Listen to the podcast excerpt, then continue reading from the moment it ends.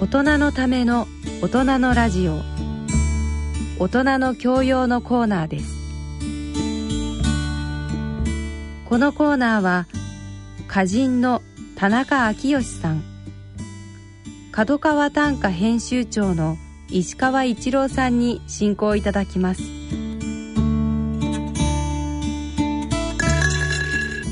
ご機嫌いかがでしょうか？田中昭義です。ご機嫌いかがでしょうか？角川短歌編集長の石川一郎です。では、えー、早速ですけれども10月号の、えー、紹介をしてまいりたいと思います。編集長この10月号はどんなテーマをどんな思いで組まれたんでしょうか？はい10月号はですね、えーと、今月も2大特集を組んでまして、はい。えー、一つは実作特集として「はい、歌の奥行き」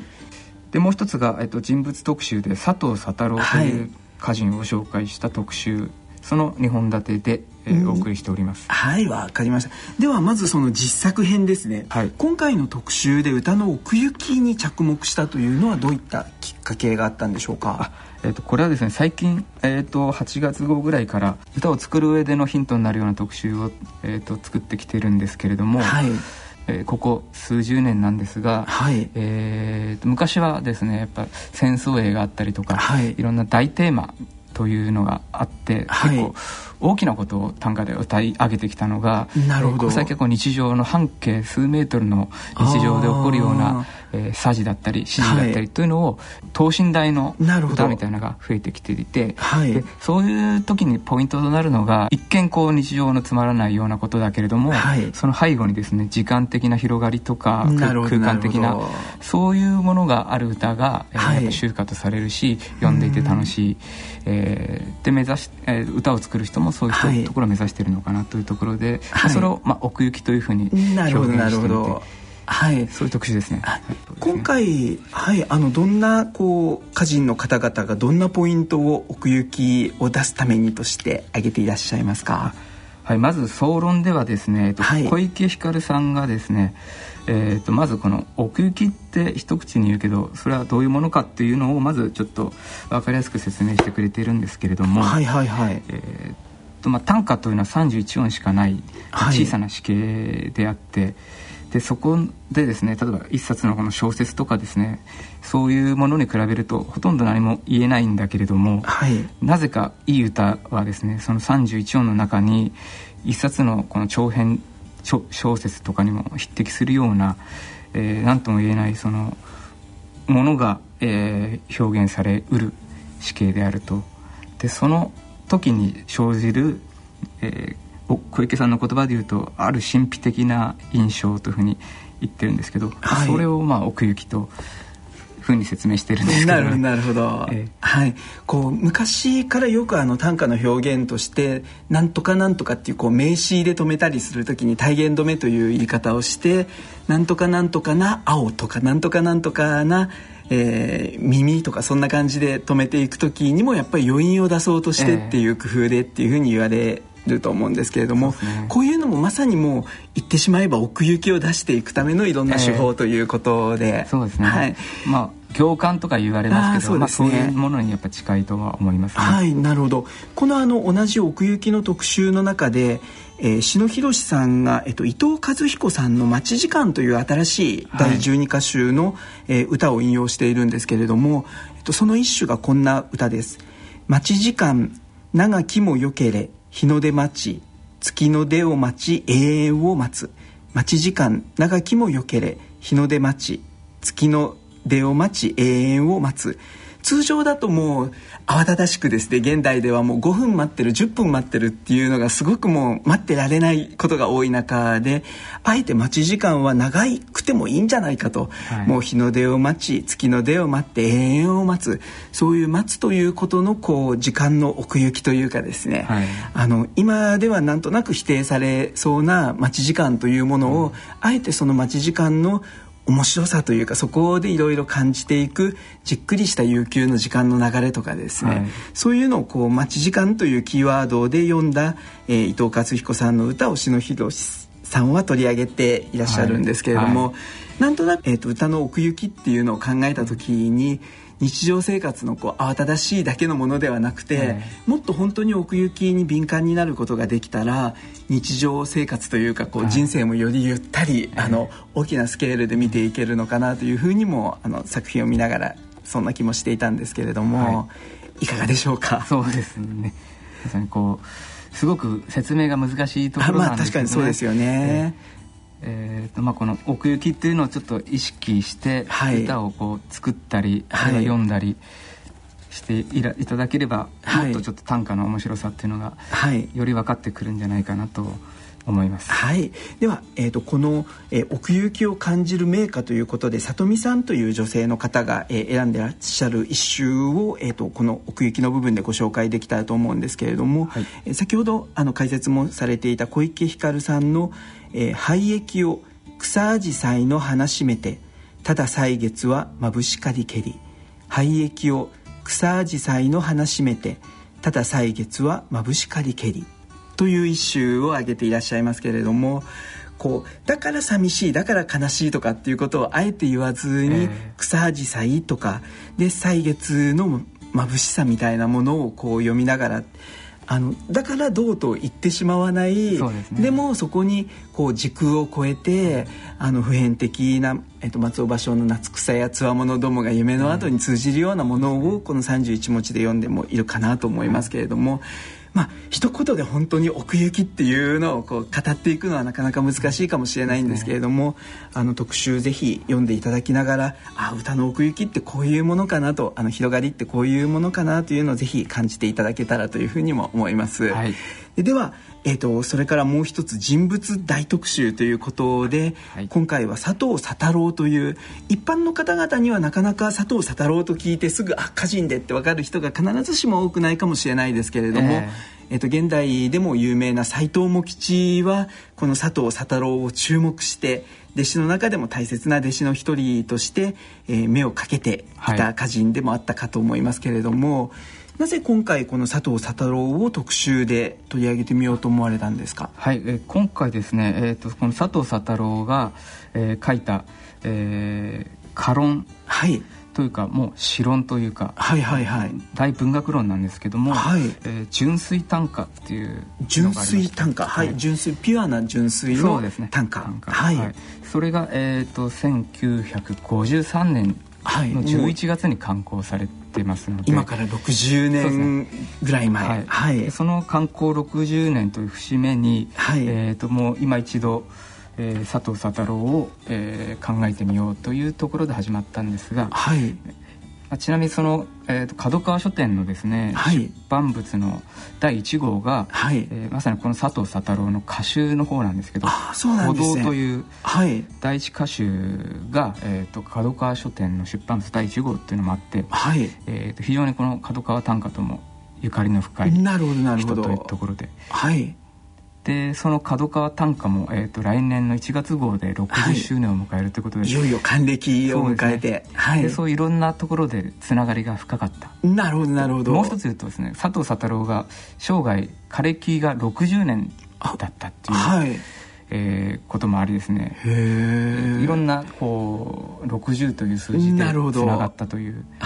ことなんですけども、はい、確かに60年というサイクルは人間のこう生きていく中でもあの子供で赤ちゃんで生まれてから、はいえ巡り巡ってという暦が巡っていくという状況と同時に実はこの日経ラジオ社も、えー、60年をいよいよ迎え来年8月25日で迎えてということで、ね、はい、ちょうどたまたまやっぱり60という60周年っていうのをいろいろ考える年回りなのかなというふうにも感じるんですけれども、はい。はい、具体的には佐藤佐太郎の、えー、作品としてもしくは、えー、佐藤佐太郎ってこんな人なんだという思いで、えっと、歯科編集長からご紹介くださるとしたら、どんな方という言い方がいいんですかね？えー、と私はお会いしたことはない。ので,、そうですね、1987年に亡くなられてるので、なるほど、えーと、人生の中では一度クロスはしているんですが、はい。えー、その時は私まだ、えー、子供というか少年で。なるほど。なのでまあお弟子さんとかからお話を伺う感じなんですけども、はい。えーとまあ、と人柄というよりもやっぱ歌がすごい特徴的ではい、で単にこの60つながりっていうだけではなくてですね最近の特に若い人を中心にして佐太郎人気っていうのが盛り上がってまして、えー、例えばこの「歩道」という第一歌集に、はい、えー、そのタイトルにも使われた「歩道」という言葉が出てくる一首があります。はい、で歩道には何も通らぬひとときが折々ありぬガラス戸の外。歩道には何も通らぬひとときが折々ありぬガラス戸の外。はい、という歌があってなるほど。昭和11年に読まれ、はい、刊行された本の中の一首ですけれどもはい、はい、なるほどなるほど、なんかあのそのちょっと淡々とした、はい、こう写実の歌なんですが、はい、単にこう写実というかあの客観描写だけじゃなくてですね、はい、先ほどの奥行きがまさにこの歌にはあるかなというところで、はい、何とも言えぬですね、えー、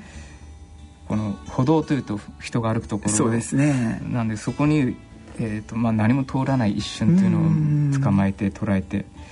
という、まあ、一種なんですけど。なるほど、まあ、こういうのっていうのは結構今の若い人たちに結構受けている、はい、でもいいと。はい、えー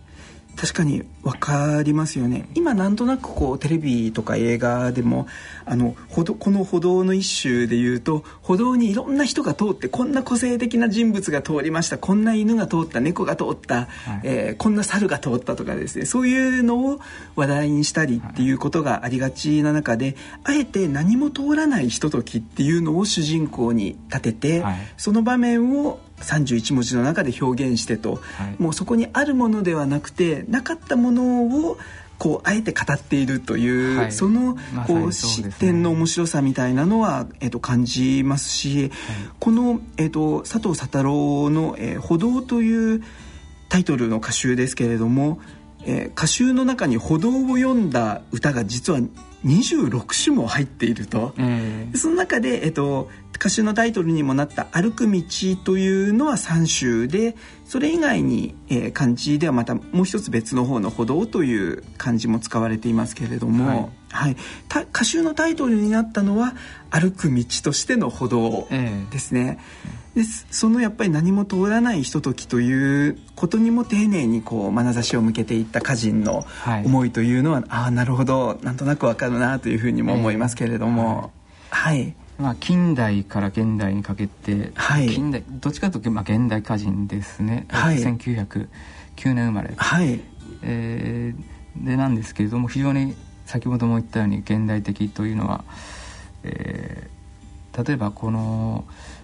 一般的にロマン系写実系っていうふうに分かれる中で彼は木地の弟子ですし写実系のところにいたんですが、はい。えー、その中間に純粋なその短歌があるというのがこの純粋短歌の主張の一つでなるほど。それを実践してる歌人なんですね。はい、そういうところもこう今の結構世の中こういろんなことが歴史としてこう分かっている時にそういう世の中においててそのスタンスというのが結構共感されやすいのかなというふうにも思ったりしております。はい、わかりました。もうぜひえっ、ー、と佐藤佐太郎の集歌五周線がいろんな方々も選んでいらっしゃいますので、はい、えー、現代の若い歌人の人たちにも注目されている佐藤佐太郎の感性ぜひ、えー、皆様にも一度、えー、出会ってほしい歌の数々だなというふうに思います。はい、でではえーと、今回も本当にあの馬場明子さんのですね自伝が新連載で始まったり、はい、さらには藪内さんが新作50首を一気に発表していたりというもう盛りだくさんな企画になっておりますけれども、ぜひ、えー、ご堪能いただけたらと思いますけれども、はい、えーと、公募短歌館の方でもさまざまな方々の、えー、短歌を、えー、ご紹介できたらと思いますけれども、はい、石川編集長が注目した「えー、一般の方々の作品で面白いなと思った作品というのはどんな作品がありますか？はい、えー、ちょっとさっきの佐太郎にも通じるところがあるんですが、はい、加藤二郎さんという方の、えー、選で特選に選ばれた歌でですね、えー、読みますと、はい、バス停に背広の4人が始発待つ3人並び離れて1人という千葉県大沢さんの歌ですね、はいなるほどなるほど、まあ、何でもない歌なんですけど、はい。こうまあ、スケッチですね。バス停に背広の姿の4人が始発を待っていると。で下のがどうなるのかなと思ったら3人並び離れて1人というこうまあよくある光景ですけど、はい。えー、そこを読んだこの人のこのセンスというか、はい、のが良かったなとなるほど。思ったんですけどね。はいわ、かりました。加藤二郎さんが、ね。えーと、選出されていて、陰影を感じるというふうに加藤さん書いてますけど。なるほどなるほど。はい、はい、分かりました。もしもう一種ご紹介いただくとしたらどんな作品になりますか、えーと、またちょっと同じ加藤二郎さんの線なんですが、はい。えー、富山県の岸梨夫さんの作品で「はい、母はもうこの世にいない。夏の日に白い車ばかりの駐車場」母はもうこの世にいない夏の日に白い車ばかりの駐車場。なるほど。これは結構切ない歌というかはい。えー、っとこのお母様がえー、っと最近亡くなられたのか、はい、昔亡くなられたのをふと思い出したのかわからないんですが、はい。まあ、いずれにしろこの,、えー、そのお母様いなくないなくなっている今ということをふと感じたと同時に、はい、目の前の現実というのがこう描写されてるわけですけどもね。はい、なんかそのななんですかね。この白い車ばかりっていうその現実の、今のこの現実と,、えー、とお母さんがいないこの世というその対比というか、その表現が結構、えー、切ない感じで、えー、印象深い一首でした。はい実際には多分あの1400年1300年のシーカの世界ではきっとこう白いカーネーションばかりとか白い花でお母さんのいないあの現実を表してっていうのは良かったと思うんですけれども、ええ、今の現代では白い車ばかりの駐車場と読みながら亡きお母様の姿を読んでという一首を、えー、歌人の加藤二郎さんが取られていらっしゃいました、はい、私は、えっと、水原紫音さんという歌人の方が撮った、えー、山口県の男性の方の作品で「えー、筆圧が 4B のような声残し君は行きたり私残して」筆圧が 4B のような声残し君は行きたり私残して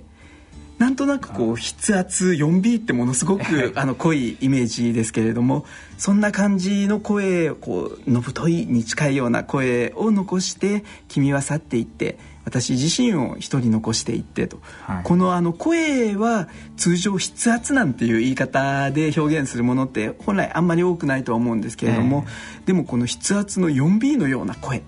あの分かるような分からないような、えー、でもそこには作者の思い出のある作者だけの個性の一種っていう部分の表現になっていたのであの私はこの一種に惹かれたんですけれども、はい、やっぱり短歌の場合はもうみんなと同じような作品を読んだりというだけではなくてあの奥行きともつながるかもしれないですけれどもより作者だけがどんな風に感じてでもそこに独りよがりでもダメでどんな風にこう共感してもらってなんぼなところももしかしたらあるかもしれないと思いますし、えーすね、この筆圧が 4B のような声残し「君は行きたり私残して」っていうのは、はい、その辺のこう淡いをうまく捉えているかなというふうに思って、ね、はいご紹介。日常で使いたくなるような